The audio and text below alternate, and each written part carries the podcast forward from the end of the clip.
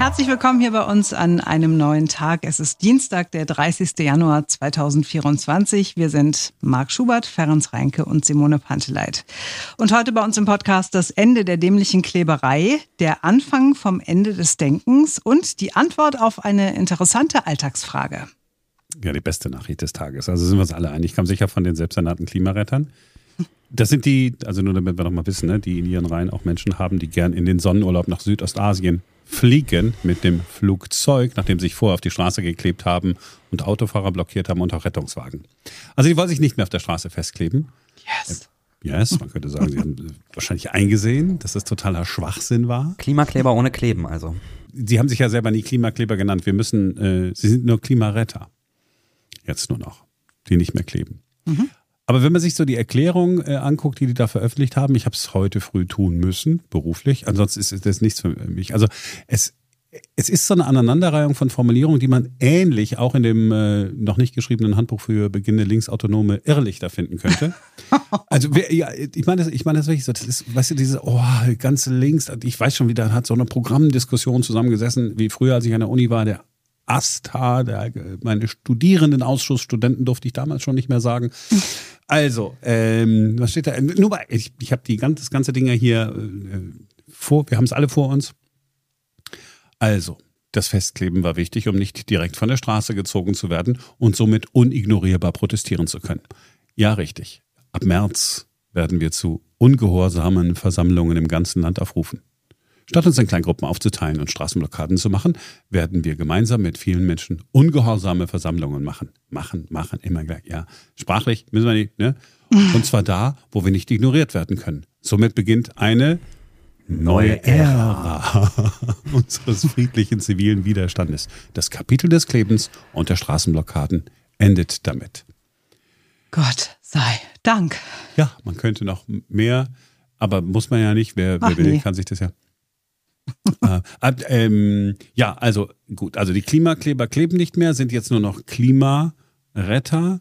Ähm, bietet ja auch ganz neue Chancen. Mhm. Ja, man kommt halt viel schneller zum Flughafen, wenn man äh, nicht äh, an der Straße festklebt, falls man doch noch nach Südostasien in den Urlaub möchte. Ich weiß, es waren nur Einzelfälle, man kann ja nicht alle über einen Kamm scheren. Nein, nein, nein, kann man nicht. Doch, kann man. So. es gibt auch noch, eine, noch eine kurze Warnung an alle, die äh, berechtigterweise äh, gesagt haben, ich möchte am kommenden Wochenende gegen Rechtsextremismus protestieren. Mhm. Die Warnung ist folgende. Äh, die Klimaretter, äh, die Klimakleber, die nicht mehr kleben, äh, haben sich dazu entschieden, sich am 3. Februar nicht wie geplant zur Massenbesetzung zu versammeln. Mhm. I don't know, Massenbesetzung, keine Ahnung. Also wollten auf die Straße, also sich auf die Straße setzen, ohne zu kleben, sondern den Protest Hand in Hand gegen rechts unterstützen. Mhm. Der Grund dafür, die Klimakatastrophe und Faschismus müssen zusammengedacht werden. Schon jetzt werden Menschenrechte an den europäischen Außengrenzen mit Füßen getreten in ganz Europa und so weiter und so weiter. So, das heißt, wer gegen äh, Rechtsextremismus protestieren soll, auf jeden Fall machen. Perfekt. Aber die letzte Generation trifft sich um 11 Uhr äh, auf dem Potsdamer Platz, äh, jetzt am, äh, was ist es, Samstag. Mhm. Das heißt, wenn man mit denen nicht in Verbindung gebracht werden, nicht vom Potsdamer Platz aus loslaufen, sonst unterstützt man äh, die Klimairrlichter. Deine Bezeichnungen sind so schön.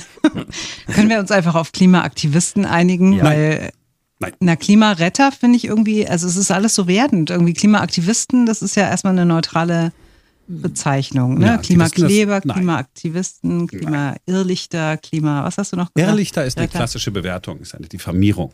Ja, so, stimmt. kann man so nicht sagen. Also nicht in den Nachrichten.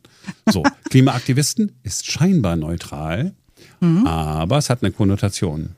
Aktivismus ist meistens der von links oder von rechts, also irgendwo von ne, äh, nicht aus der Mitte, ursprünglich mhm. mal völlig okay.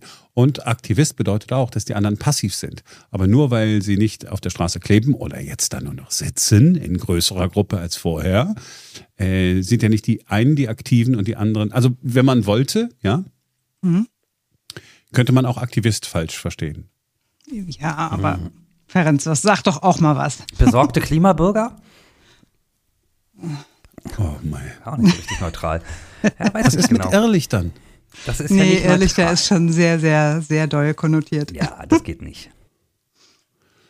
Gut, auf jeden Fall habe ich gedacht, als ich es gehört habe, so Gott sei Dank, ne, großes Aufatmen bei allen. Endlich ist diese Scheiße mit, der, mit den blockierten Straßenbahnen und Auffahrten und Abfahrten und so weiter vorbei. Super. Ähm, und dann habe ich aber auch so ein bisschen Angst bekommen, weil ich gedacht habe, okay, wenn das eine jetzt vorbei ist, dann kommt ja was anderes und jetzt planen sie halt irgendwie äh, ne, größere Aktionen, die auch für ganz viel Aufmerksamkeit sorgen. Und ähm, also ich, ich hatte Ja, so ein ich wollte gerade sagen, Gefühl, wir dürfen den Tag nicht vor dem Abend loben. Ne? Ja, wir ne, wissen nicht nicht, was ungehorsame Versammlungen sind, die unignorierbar sind. ja, ja. Also die sitzen dann einfach eben nicht mehr mit fünf Leuten an der Kreuzung, sondern mit äh, 100 oder 1000 Leuten auf der Straße. Das dann, we- wenn man will. Oder sie wollen ja auch jetzt die Orte aufsuchen. Man muss auch immer, muss immer achten. Diese Pressemitteilung lässt mich einfach nicht los. Diese wirklich sprachlich äh, unterirdisch, ja. Ähm, äh, man möchte diese Orte aufsuchen, äh, von denen äh, der Klimawandel ausgeht. Also Ölpipelines oder so. Wo ich ja sage, ach, ist doch super. Der wer hat schon eine Ölpipeline bei sich in der Gegend, wenn er euch irgendwo äh, ans Ende der Welt setzt, setzt euch. Ja. Und, äh, und sie wollen auch die Menschen konfrontieren, die für den Klimawandel verantwortlich sind, also Politiker und so. Und äh, Politiker, man muss, ich muss richtig sagen, PolitikerInnen und EntscheiderInnen, äh, man möge sie öffentlich und vor laufenden Kameras zur Rede stellen. Ja. Was ja okay ist. Also das ist ja, äh, jemand zur Rede stellen, so gut. Ja. Also ich habe es falsch vorhin gesagt. Sie werden verstärkt Orte der fossilen Zerstörung aufsuchen. Flughäfen gehören auch dazu. Vielleicht bleiben wir doch bei Klimaaktivisten. Weil die Sprache ist ja auch nicht neutral. Aktivistische Sprache, also Aktivisten. Vielleicht sagen wir selbst das, was sie von sich auch sagen und was eine doppelte Bedeutung hat.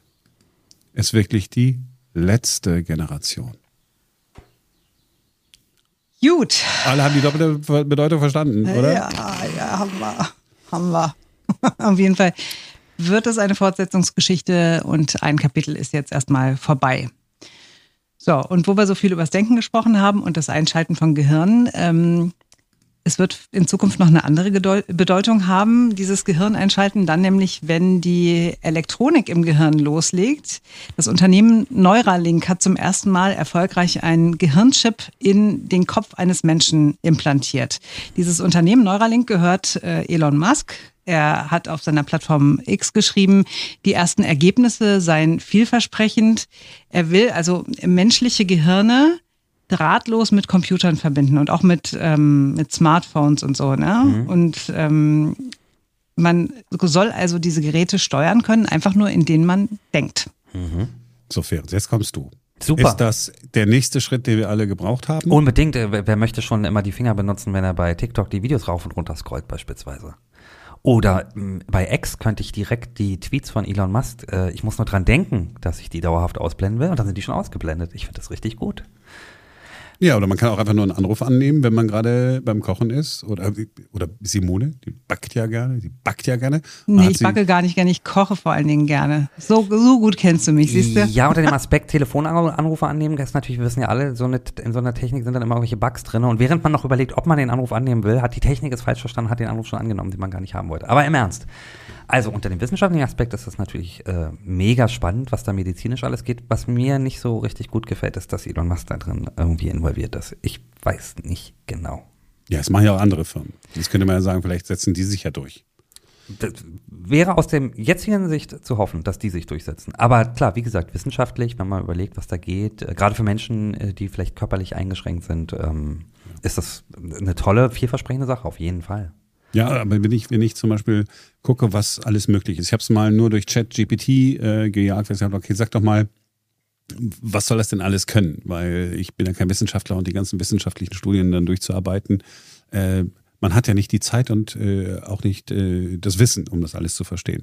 Aber wenn ich das nur mal so lese, Kommunikation und Steuerung, also das, was wir gerade gesagt haben, ne? Ja, äh, völlig okay. Jetzt kann man aber natürlich dann auch möglicherweise eine Prothese steuern. Also die Selbstständigkeit eines Menschen viel besser. Jetzt gucke ich mir die Kehrseite an. Naja, kann ich nicht auch dann, also könnte nicht zum Beispiel ein Regime, nehmen wir mal an, China, Russland, könnten die nicht einfach Menschen auch so einen Chip einpflanzen und sie sozusagen bestrafen und sagen, okay, wir blockieren jetzt, dass du dich bewegen kannst. Oder wir sorgen dafür, weil die Stimmungsregulierung ist auch eine Möglichkeit, entweder zur Behandlung von Depressionen oder man macht es genau umgekehrt und sagt, okay, du wirst jetzt von uns bestraft, äh, du hast dich nicht ordentlich verhalten. Wir als Staat entscheiden jetzt, du hast eine Depression. Was für eine harte Strafe. Also das ist, das ist ja die, die, die, die Kehrseite. Und je länger ich darüber nachdenke, desto mehr bin ich bei Simone, die immer äh, gerne das Wort Angst benutzt, wenn sie Sorgen hat. Ist das so? Mir noch nie aufgefallen. Ja. Aber ich finde es tatsächlich, also ich habe vorhin, als ich so das gelesen habe und drüber nachgedacht habe, dachte ich so, es ist schon echt geil, ne, wenn da Leute sind, die zum Beispiel irgendwie schwere Rückenmarksverletzungen haben oder Alzheimer-Demenz oder so, wenn das ein Mittel sein könnte, um denen zu helfen, um wirklich solche schweren Krankheiten zu besiegen. Das wäre natürlich absolut geil. Auf der anderen Seite, was ist, wenn sich immer mehr Menschen so einen Chip einsetzen lassen? Wie groß ist der? Irgendwie fünf aufeinander gestapelte Münzen hieß es, ne? Finde ich auch schon mal ganz schön ganz schön groß, ganz schön viel, ehrlich gesagt. Okay, aber ähm, wenn man den jetzt. Irgendwann ist das äh, bestimmt. Minimal. Ja, bestimmt. Aber dann hast du den da im Hirn und dann, mhm. ne, also auch die KI entwickelt sich ja immer weiter und irgendwann übernimmt die KI dann, weil die viel schlauer wird als wir es sind, übernimmt die dann unsere Körper. Fände ich irgendwie auch nicht so geil. Bei ja, dem einen also oder anderen wäre das natürlich super. wenn dem einen oder anderen zum Denken verholfen würde. Ja. Gut, ich kann sagen, ich würde mir so einen Chip niemals äh, implantieren lassen. Ich würde mir ja auch nicht so eine, wir haben ja schon mal drüber diskutiert hier im Podcast, ne, so einen Chip in die Hand äh, zum Bezahlen oder so, ne, auf gar keinen Fall. Doch, das würde ich, also das, das würde ich auf jeden Fall sofort machen. Das, was, was soll denn da, wieso, ist doch voll praktisch. Dann brauchst du, wenn du die Uhr nicht um hast, mit der ich normalerweise bezahle, und der Ring, der mein, äh, alle meine Körperdaten regelmäßig 24 Hours äh, misst oder so, den bräuchte ich ja dann gar nicht mehr, sondern das macht alles dieser Chip. Also, ja, aber das kannst du halt alles ablegen. Und ja, ich wollte sagen, ablegen, das ist der entscheidende Punkt. Also deswegen ist auch so ein Hirnimplantat ja vielleicht an sich erstmal nichts Gefährliches, wenn man es selbstständig auch ablegen kann, wenn es zum Beispiel nur von außen angebracht ist. Mhm. Naja, sag mal, so bei uns in, in, in der freien Welt äh, ist das kein Problem, aber so eine Technologie, die, die sich entwickelt, jede Technologie wird äh, missbraucht und ich komme jetzt nicht mit äh, Nuklearenergie, aber äh, natürlich wird es so sein. Ja, Internet eine echte Bereicherung unseres Lebens. Wurde auch und dann, äh, was passiert? Internet wird dazu benutzt, um andere zu verunglimpfen auf einer normalen Ebene, um Verbrechen durchzuführen, um Wahlen zu beeinflussen. Mhm. Und genauso wird es dann damit auch sein. Werden wir die äh, Entwicklung aufhalten können? Nein. Denn wenn wir sagen, wir wollen das nicht, wir verbieten das in Deutschland, also mit Sicherheit wird es auch jemand in Deutschland verbieten, weil da haben wir eine Tendenz dazu. Ja, dann machen sie es halt in Großbritannien. Und wenn die dann auch sagen, nee, das wollen wir auch nicht, dann gehen wir nach Osteuropa. Viktor Orban wird es sicherlich nicht verbieten. Mhm. Und wenn wir dann noch weiter gucken, dann ist äh, China, Russland, da macht es äh, irgendwie einer da. Das heißt, irgendwie wird das Ding jetzt kommen. Ne? Die Pandoras Büchse, ich wollte sagen, Katze ist aus dem Sack. Ah, Katze ist aus dem Sack. ähm, ah ja, das, das, das, das war schon ein Hinweis. Jetzt das war schon ein Hinweis auf viel später irgendwann mal. Morgen. So, bei Warum Darum äh, mhm. geht es heute auch um ein Thema aus der Medizin, aber weniger Science-Fiction-mäßig, sondern ganz menschlich.